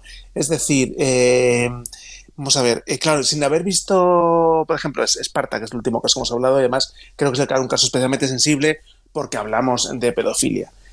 La película parece ser, yo no, yo no, la he visto obviamente todavía, parece ser que es un poco al final el tema del que trata la, película. Forma mm. parte de un tríptico de películas más amplio en el que hablan del deseo ¿no? y del sexo y demás en diferentes tramos de la vida y demás igual. Bien, eh, en este aborda el tema de un hombre, señor mayor, que se siente atraído por niños. Esto es así y no es la única película eh, presentada en un festival internacional en, estos días que aborda esta cuestión y una de ellas y la otra nos toca muy de cerca. Entonces, eh, claro, es, eh, primero hay que ver la peli, porque ya tuvo polémica en San Sebastián con un tema con niños hace unos años, con una película que se llamaba Playground. Que, de la cual yo todavía no me he recuperado. Entonces, em, claro, ya hay que, hay que, empezar por la película en sí, o sea, ¿con qué estás enseñando? ¿no? Y te tienes que em, em, empezar por el debate de, vale, es que incluso sin, acusaciones en torno a esta película, tú tienes que tomar una decisión de qué estás enseñando, ¿no? Claro, no visto la película, no puedo decidirlo, obviamente, pero eh, entiendo que, esa reflexión se habrá hecho y que la película, por tanto, entiendo que habrá, será suficientemente, no sé, sutil, no sé, no sé, no, no sutil es la palabra, fina o no sé cómo decirlo, para, que, para que se pueda exhibir en un, en un, festival sin que, bueno, digamos que tenga un fondo de denuncia, que tenga una perspectiva sobre la cuestión eh, mínimamente posicionada. O sea, no creo que sea una película, un tema sobre el que no quepa no posicionarse. Eh, eh, entonces, eso por un lado. Luego, por otro, claro, si ha habido líos en el rodaje de, un, de una persona que se ha sentido herida, como es el caso de porno melancolía, claro, es algo un poco sutil, ¿no? Es un poco difícil ese discernimiento. Ahora bien, si, claro, el caso ya afecta a menores cuyos padres han abierto una demanda por, eh, por, la situación que han vivido, por, eh, las, por, las condiciones de esa contratación que ahora se ve que son pueden ser irregulares, eh, puede haber sido excesivas, etcétera. Claro, eso es otro tema, ¿no? y ahí ya empieza, empieza la cosa a complicarse. Sí. Y entonces, no, yo lo que digo es, el festival, sobre todo yo, desde el punto de vista egoísta, tiene, el festival tiene que pensar qué hace, porque también, no sé, no sé hasta qué punto le, le compensa eh, comerse este marrón. Totalmente. ¿No? yo creo que eh, la clave de esto es lo que dice Janina, de que mm, si una película eh, tiene abierto un juicio, además dentro de Europa, ahí ya creo que hay que posicionarse y hay que tomar una decisión de momento el Festival de San Sebastián eh, ha optado por eh, pues obviar este tema o, bueno, lo ha señalado y ha dicho que, ahí se queda. Una decisión ha tomado, ha tomado la decisión de continuar. De que se queden, de poner por encima la libertad artística, si es que eso lo queremos definir así. Hmm. Claro. Oye, pero si, si, si, si leyeran estas cinco páginas que sacaron Pascal Müller y Bartolomeus von Laffert, de verdad, yo todavía estoy temblando. Mm. Independientemente de que si tengo hijos, de que soy hipersensible, de, no, independientemente de eso, es, que es que es todo una cosa horrorosa. Pero es increíble que, pueda llegar a suceder, ¿no? Quiero decir que en una producción europea de un señor que ha paseado por todos los grandes festivales ya, en Berlín no sé cuántas veces ha estado, en San Sebastián también, em, que eso llegue a, suceder, y no estoy poniendo en duda en absoluto eh, a los padres, pero quiero decir que que pone los pelos de punta ya el mero hecho de que pueda llegar, es de que no, de que no haya controles en esas producciones. Claro, porque si tú, si tú lo que haces, eh, eh, si, te, si te llamas Ulrich Seidel y te metes en un pueblo, en, en, el, en el final de la pampa de Rumanía, vamos a estar claros, ¿quién carajos te va a controlar? Ya. ¿Sí? Bueno, tenemos que ir avanzando porque esto, este observatorio es un extenso. Eh, vamos a. e intenso. Vamos a recordar que los premios de Donostia son David Cronenberg y Juliette Binoche. Ha descartado Rebordinos que vaya a haber un tercero. Y el cine español presente, al menos en sección oficial, eh, sin contar, por ejemplo, el documental de Isabel Coixet eh, sobre el aula de teatro de Lleida, que también tiene que ver con abusos, ¿no? que es un tema que también va a estar ahí. es Modelo 77, La Maternal, Girasoles Silvestres, La Consagración de la Primavera y Suro. Em, a, qué os, huele rápidamente el cine español de este año? Yo ya he visto varias que no lo puedo decir porque no se puede decir, porque no voy a decir nada de ellas. No podemos decir A mí me huele, yo tengo ya un olor concreto, pero quiero decir que, ¿qué es mm, la selección de este año, en un año en el que ya se han estrenado Alcarraso Cinco Lobitos o, y que Asbestas llegará pronto a los cines, este panorama en general, ¿qué dice del cine español de este año? ¿Qué os parece? Eh, yo, eh, yo, me lanzo. O sea, Khan está siendo muy conservador en la selección de nombres, eh, ¿no? Como que está, como que tiene sus, fijos, ¿no? Sus directores fijos. Y a San Sebastián le está pasando un poco con los directores españoles. Hmm. O sea, ¿no? O sea, Alberto Rodríguez mm, ya tal. Eh, Rosales, si no le cogen en Cannes, eh, ya, ya tal. Eh, o sea, llega un momento, o sea, mm, entonces un poquito de tal. A mí me gustaría ver en, en, en, el Festival de San Sebastián a veces un poquito más de riesgo con los mm. nuevos directores. en la selección. Y por eso siempre me, ese riesgo que tienen con la selección del cine de Euskadi, que me encanta, que metan Suro en competición oficial, porque no, no, esa sí que no la he visto y ahí sí que no tenemos rumores eh, por mi parte, pero me encanta que esté ahí Suro, o sea, sin haberla visto, me parece un Mm. puntazo. Eh, me Bueno, parece Suro que está todo- dirigida por Miquel Gurrea, que presentó un corto en Venecia hace un año y que ahora debuta con esta película en el largo, que es una película que desde producción vasca y de dirección vasca, pero es muy catalana, también hay que decirlo, ¿no? De, luego de temática, luego ya la veréis. Bueno, Ujú. sigue, sigue. Bueno, el caso es que, o sea, que me parece que es un puntazo y que ese tipo de apuestas me encantaría verlas, porque porque las, porque ya sé cómo es una película de Alberto Rodríguez, o sea, ya sé que me, ya sé que me enfrento cuando el viernes a las 9 de la mañana me sienta a ver Modelo 77. Ocho y ¿Sabes? O sea, media. No, no, no, el viernes a las 9 que quede por la acreditación. Ah, ok, Nos dejan, nos dejan media horita de margen. Habláis del viernes Entonces- como si fuera un futuro lejano. Es mañana, que lo sepáis. Ostras, es verdad. Dios mío. Bueno, pues eso, es que, en fin, es que la vida es así. El caso es que, el caso es que, o sea, sabes, me gustaría un poquito más de, de una cosa un poco más estimulante en la se- selección de las de competición. Perdón. Bueno. Bueno, pues ya está, eh, me parece bien. Mm, oye, nos comentabas, Janina, estos días en el chat que, que Locarno ha imitado a San Sebastián y a Berlín con el premio sin género, ¿no? Así es, sí, sí, sí. sí. Bueno, eh, a ver, no leí bien la noticia, pero sí, sí, este, ha- han tomado la decisión. Han tomado la decisión, perdón, que se me fue la voz. No este, eh, y es un pelotazo, ¿no? O sea, Bueno, es uno más que no- cae, ¿no? En esta baraja. Pues sí, a, a ver, este sí, cómo, cómo, cómo se desarrollan los acontecimientos en los otros festivales, de verdad, porque eh, yo no sé, yo tengo mis sentimientos encontrados. Fernando, que está más, más metido en ese tipo de cosas, eh, él de dar como que una O Alberto, que opinión también como está aquí que queriendo menos opinar. visceral que la mía. Dale, Alberto. A ver, yo creo que esto es una medida que se tiene que implantar en, en todos los festivales ya, porque eh, cada vez más artistas se, se- sa- salen del armario, lo podemos llamar así, como eh, no binarios, y, y es que en qué saco metes tú esas interpretaciones. Entonces, eh, creo que es algo, o sea, los festivales deberían ir por delante de la sociedad y se están quedando un poco como atrás. Es mi opinión. Fer. Es, es muy complicado porque, claro, se juntan aquí dos unas tensiones que son extra cinematográficas, bueno, o cinematográficas, porque al final el cine se ocupa de todo, ¿no? Pero bueno, que en este momento podemos pensar que son estas cinematográficas que son, bueno, pues las dos reivindicaciones que están encima de la mesa, que es que las mujeres eh, reclaman eh, mayores espacios, como es lógico, y también las personas trans pues eh, piensan eh, con, todo, con toda razón que necesitan eh, mostrarse, mostrar que, que, que, en fin, que es su normalidad, ¿no? Su- y mostrarse con toda naturalidad. Entonces, este, estas dos tensiones es- es- son muy difíciles de resolver, porque van en sentidos opuestos.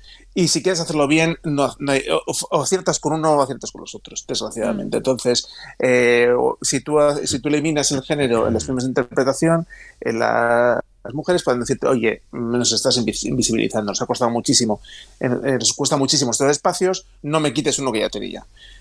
Y al revés, ¿no? Una persona trans, una persona que no se identifica con un género, una persona de, que, está en otro, ¿no? En, más allá de, esta, la clasificación binaria, pues dice, oye, es que ¿qué pasa conmigo? Estamos luchando por superar eh, las, los, estigmas y las barreras y, acabar con, esta estanqueidad de género y, entonces tú me- pero tú te empiezas en clasificarme, ¿no? Entonces, bueno, ¿qué, haces, no? Es que tiene una no tiene solución. Yo ahora mismo, sinceramente, no lo encuentro solución al problema.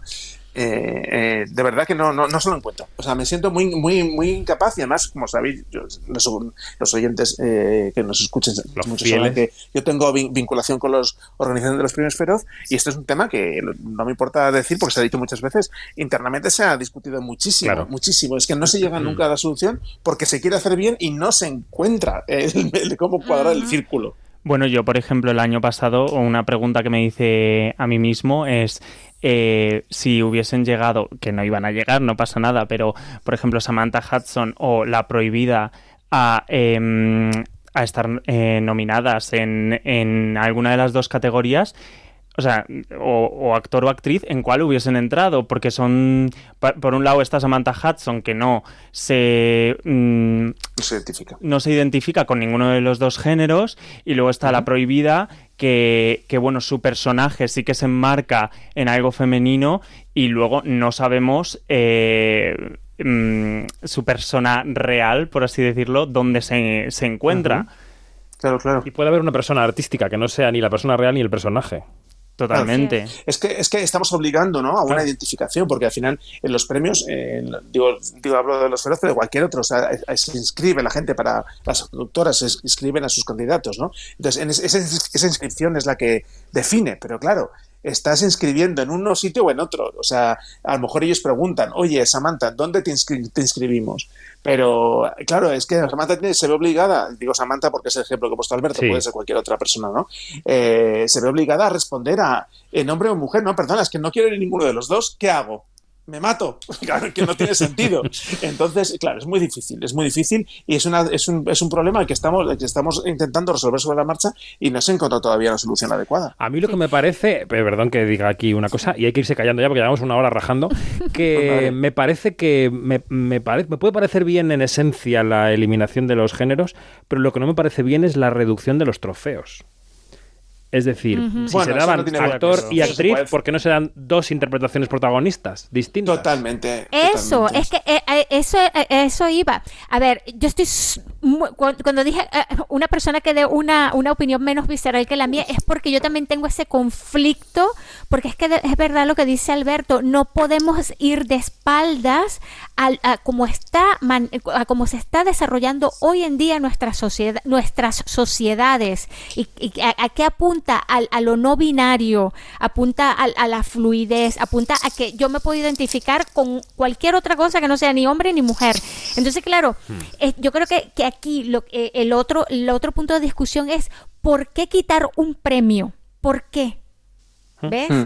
Entonces, eh, eh, yo creo que todo se solucionaría poniendo mm. hasta tres premios, porque puedes poner uno de, mejor interpretación. hay festivales que, están, que están incorporando el reparto cuando no lo tenían, pero claro, mm, los de reparto dirán, pues genial que no lo deis, pero ¿por qué no? Quiero decir que yo creo que, que, de hecho eh, no, no perjudicará la parte del glamour y la parte del patrocinio es no quitar trofeos. Ah, totalmente, totalmente. Bueno, que ya, que nos tenemos que ir callando. Ya es una hora hablando de estos temas, pero ya para irnos rápidamente, una perlita de San Sebastián que os falte y que queráis ver, una de las perlas, una película que os falte del año que en San Sebastián la vais a ver. Fernando, venga. Yo es que después de escucharos tanto hablar eh, de Living, eh, en Venecia, yo no puedo pensar en otra cosa. Así que allí voy de cabeza. A ver si no te defrauda. estaré, el, primer, el primero en la cola, con mi entradita de la boca.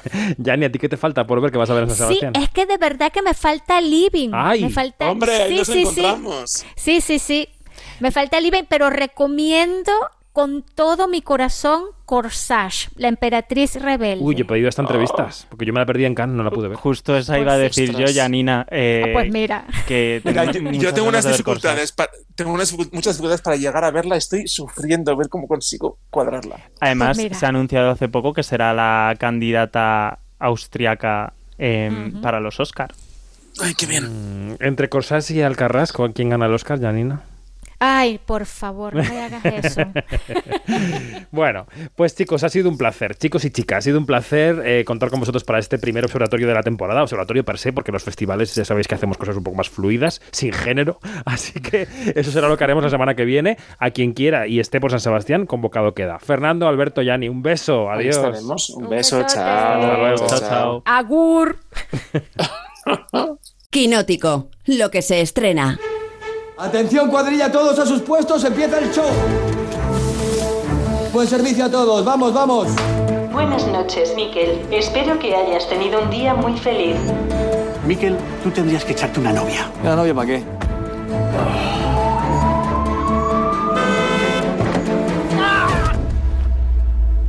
¿Ahí está? ¡Nunca cantaré mis recetas! ¡Nunca! Vamos a empezar a repasar estrenos de la semana con La vida padre, que es una comedia agridulce que firma Joaquín Mazón. que sigues por ahí, ¿no?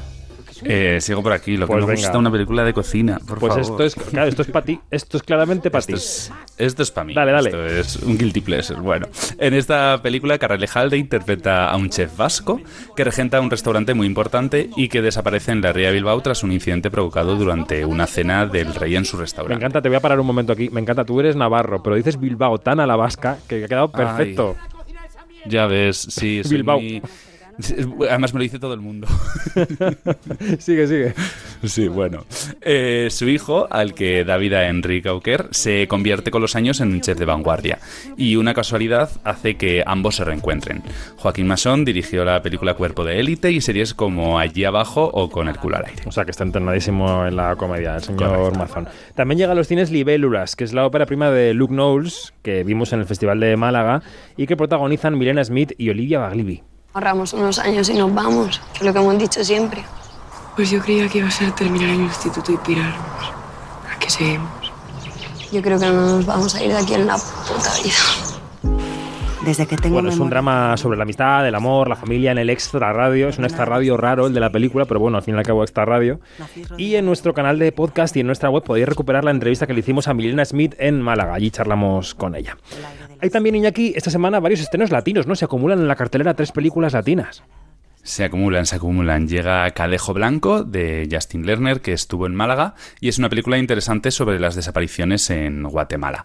También llega la brasileña Desierto Particular, de Ali Muritiba, que estuvo en Venecia y cuenta una relación amorosa entre un instructor policial y una mujer que conoce por internet. Y la tercera es la peruana La Pampa, de Dorian Fernández Morris, que cuenta la huida de la justicia de un funcionario público. Bueno, pues como siempre, opciones que, mm, que están ahí al alcance de la gente y la reflexión que nos hacemos siempre. Mm, ¿Qué público van a encontrar tres películas como estas tres que comparten más o menos parroquia en un mismo fin de semana? No estamos seguros. ¿Hay más fines de semana? Tampoco estamos seguros. Es un poco lo que se está preguntando la distribución de cine en nuestro país y en todo el mundo. A ver qué hacemos con estas películas. Bueno. Pues como veis, semana de transición, eh, no diré que floja, pero sí con perfil eh, medio antes de San Sebastián, que, bueno, pues ya sabéis que el festival nos trae siempre un carro de estrenos importantes porque muchas películas esperan a estrenarse después del festival porque aprovechan sus focos, ¿eh? porque se presentan allí o pasan por allí los actores, los entrevistamos los periodistas y eso siempre hace para la promoción. Y nos queda una última película española que justamente estará allí, en la sección Made in Spain de San Sebastián, La Casa entre los Cactus, que está basada en la novela de Paul Penn y dirigida por Carlota González Adrio. Así que te despido ya, Iñaki, que tengo al teléfono a uno de los protagonistas. Que vaya Pues muy bien. Muchas gracias, David. Hasta la semana Espero que viene, no, hasta la bien siguiente. por San Sebastián. Eso, comeremos Tanto pinchos. envidia con tus Twitter Spaces de la mañana. Comeremos pinchos por ti, Navarrico. ¡Hala! Venga. Bueno, David, nos vemos la semana que viene. Adiós, hasta luego. Así suena la casa entre los cactus. ¿A quién le toca hoy? ¿Quién es Margarita? A Dalia. Venga. Lila, que te toca a ti. Venga, a la habitación. Para todas, se lo prueba. Hasta ahora no me había dado cuenta de lo mayores que están. Pero claro, algún día tendrán que volar y conocer otras personas. Todo a su tiempo. ¿Cuándo podremos estar todas? Algún día. Que me tengo que ir. ¿Me das un beso? Dalia. Lila. ¿Qué pasa? Hay alguien. Hola, buenas. Llevo unos días caminando, pero creo que me he perdido. ¿Podría darme un poco de agua? Ricardo Gómez, buenos días. Hola David, ¿cómo estamos? ¿Cómo estás? ¿Todo bien? Pues muy bien, muy bien, sí, muy contento. Bueno. Estar aquí charlateando contigo, a punto de estrenar peli, todo bien, muy feliz. A punto de La casa entre los cactus, esa película de Carlota González Adrio que llega mañana a los cines y en la que, mm, que procede evidentemente de una novela que mm, de la que podemos revelar la verdad poco, ¿no? Porque es una película de las que si cuentas mucho la estropeas. Está siendo, está siendo complicada promocionar esta película porque eh, yo como espectador la verdad es que nunca miro ni trailers ni miro nada antes de ver las pelis. Mm, no sé muy bien qué es lo que me lleva a verlas, pero desde luego no son los contenidos promocionales, pero a la vez cuando tengo que promocionar algo, pues lo normal es como, bueno, pues contar un poco de qué trata, intentar como que se Claro, genere en el claro. espectador algo como de ganas de ir a verla.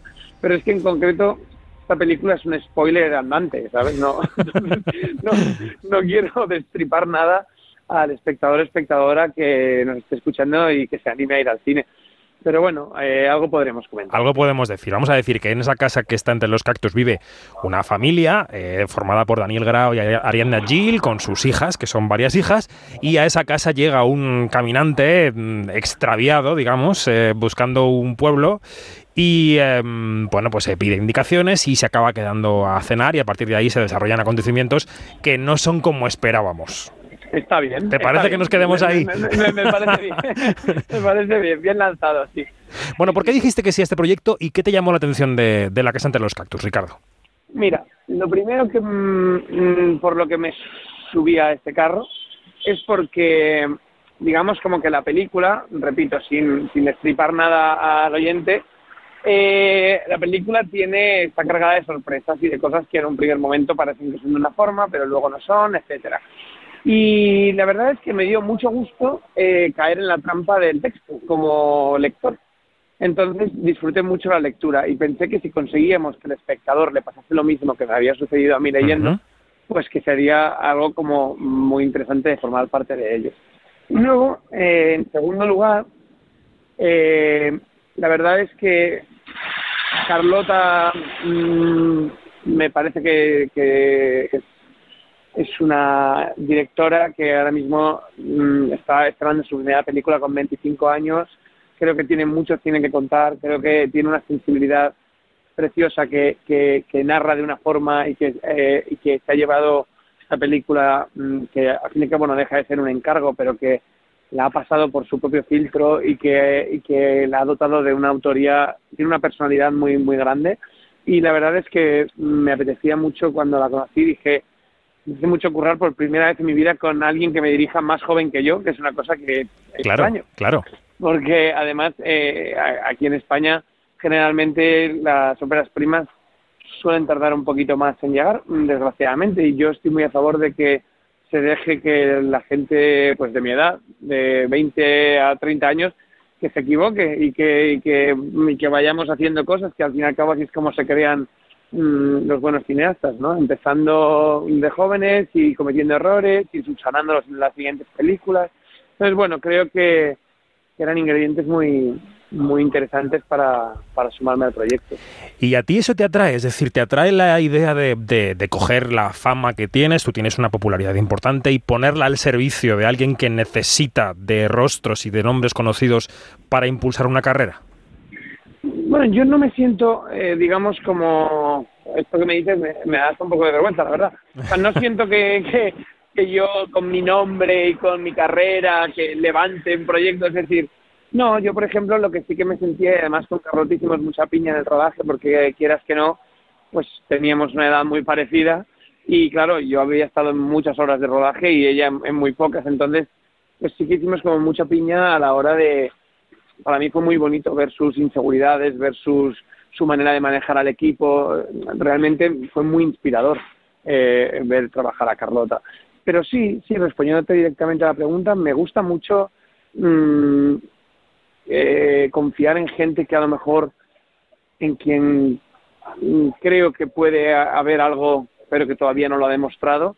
Me gusta mucho confiar en ello desde un inicio, al igual que mm, me gusta que gente, digamos, que me ha visto trabajar en ciertas cosas, pues eh, apueste eh, por mí para hacer otras y que, y que tengan ese voto de confianza. Y como me gusta que lo tengan conmigo, me gusta también tenerlo. Está bien, está bien, está bien la reflexión. Eh, supongo que también el trío interpretativo, el triángulo con Daniel Grau y con Ariadna Gil, que son los, mm, las caras visibles del reparto aparte de ti, eh, también era una razón atrayente y te quería preguntar cómo fue ese rodaje. Pues la verdad es que fue un rodaje muy, muy entretenido por, un, por una sencilla razón, básicamente porque, claro, cuando te cogen de tu casa, te sacan y te vas dos meses eh, fuera a trabajar, eh, puede pasar una cosa. Uno, que las cosas vayan mal y entonces sea un infierno. O dos, que las cosas vayan bien y claro, todo se multiplique también porque, porque eh, no, no estás rodando y terminas y cada uno se va a su casa y a mí se me ha roto la grabadora y tú tienes una cena con amigos, sino que terminamos de rodar y estamos aquí nosotros en, en las Palmas de Gran Canaria, pues venga, nos vamos a cenar, venga, comentamos lo de mañana, venga, a ver qué rodamos. Es decir, como que se genera una burbuja y un ambiente de rodaje que yo si te soy sincero, pues he tenido la suerte de que muchos proyectos que he hecho últimamente tenían estas connotaciones y a mí me suele parecer casi siempre un, un, factor a favor y en este caso lo ha sido sin duda. Se generó un clima muy, muy bonito para trabajar. Bueno, Muy bien. Eh, pues es eh, de agradecer eh, que haya rodajes así, porque oímos tantas veces rodajes que van eh, hacia el otro lado, que, que haya rodajes plácidos y divertidos. Desde luego. Nos gusta que nos gusta que existan. Bueno, pues la película se estrena este viernes, mañana en los cines y luego estará en la sección Made in Spain del Festival de San Sebastián, por donde pasarás eh, por partida doble, porque estarás allí con esta película y con la serie La Ruta, que es una serie de A3 Media eh, que veremos en A3 Player y que mm, nos transporta hacia eh, hasta la ruta del bacalao. Que esto, para rodaje intenso y que marca una vida y una carrera, yo, mira, solamente por lo que te veo en redes, Ricardo, creo que este rodaje a ti no se te va a olvidar en la vida. En la vida, en la vida, en la vida. Esto ha sido, realmente, te puedo decir, creo que con, con total seguridad, no sé si total, pero con seguridad al menos en este momento en el que te lo voy a decir, luego igual debemos de hablar y me lo pienso y digo, ¿para qué has dicho esto? Pero, pero creo que ha sido el rodaje que más he disfrutado en mi vida. O sea, mm, por muchas cosas, ¿no? Al fin y al cabo un rodaje es un, un conjunto de muchas cosas. De, se junta la historia que estás contando, el personaje que te ha tocado interpretar, el nivel artístico de la gente que te rodea, el nivel humano de la gente que te rodea. Al final, la experiencia de un rodaje no te la da simplemente trabajar con X o hacer eh, eh, X historia. Y en, en concreto creo que en, eh, en el proyecto de la ruta eh, se ha dado una cosa muy, muy especial que, que te diría que de, a este nivel de intensidad no lo había vivido nunca. Hemos estado cinco meses rodando en Valencia, desde enero de este mismo año terminamos a final de mayo y mm, he, podido- he tenido la oportunidad de trabajar con tres directores maravillosos como son Borja Soler, Belén Funes y Carlos Márquez Marcet.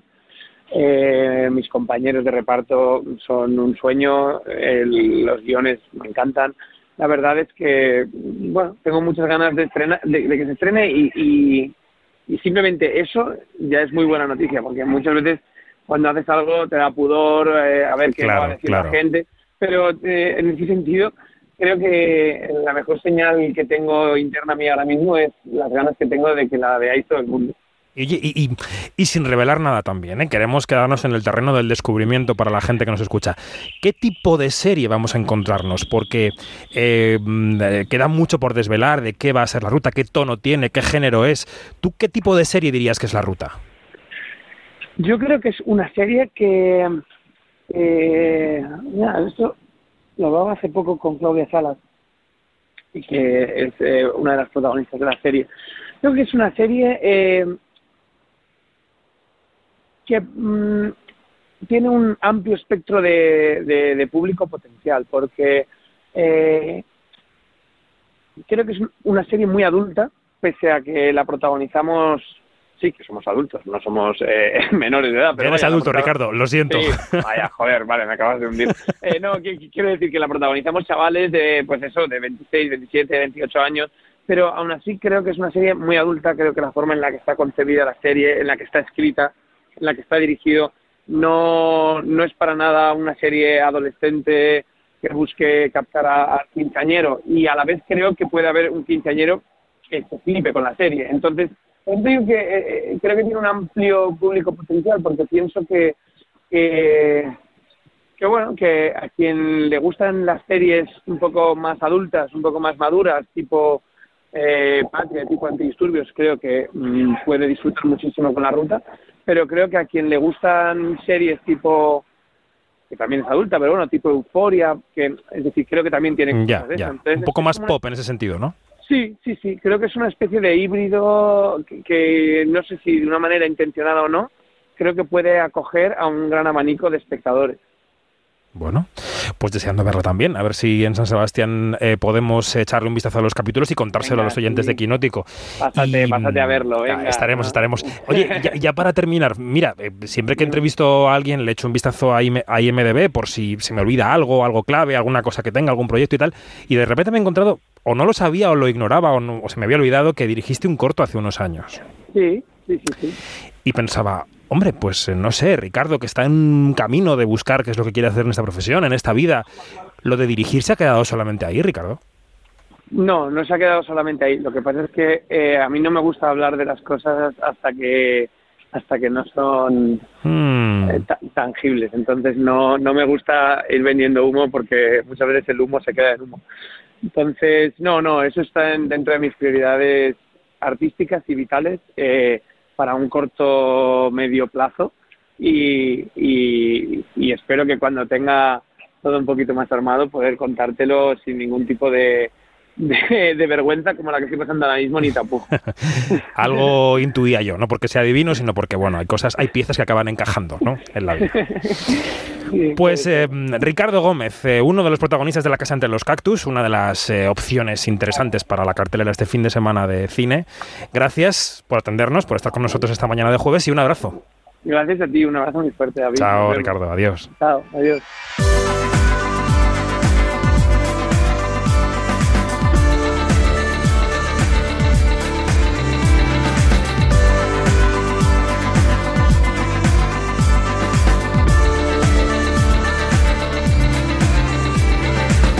Nos vamos, más información en nuestra página web quinótico.es y en nuestro canal de YouTube donde se pueden disfrutar algunas de las entrevistas que hacemos en vídeo. Recordad, Quinótico, la primera con K y la segunda con C. Gracias Juanma Fasquet por estar a los mandos técnicos. Empieza San Sebastián, contaremos desde allí todo lo que ocurra, así que no nos perdáis de vista. Buen jueves, adiós. Quinótico, David Martos, Onda Cero.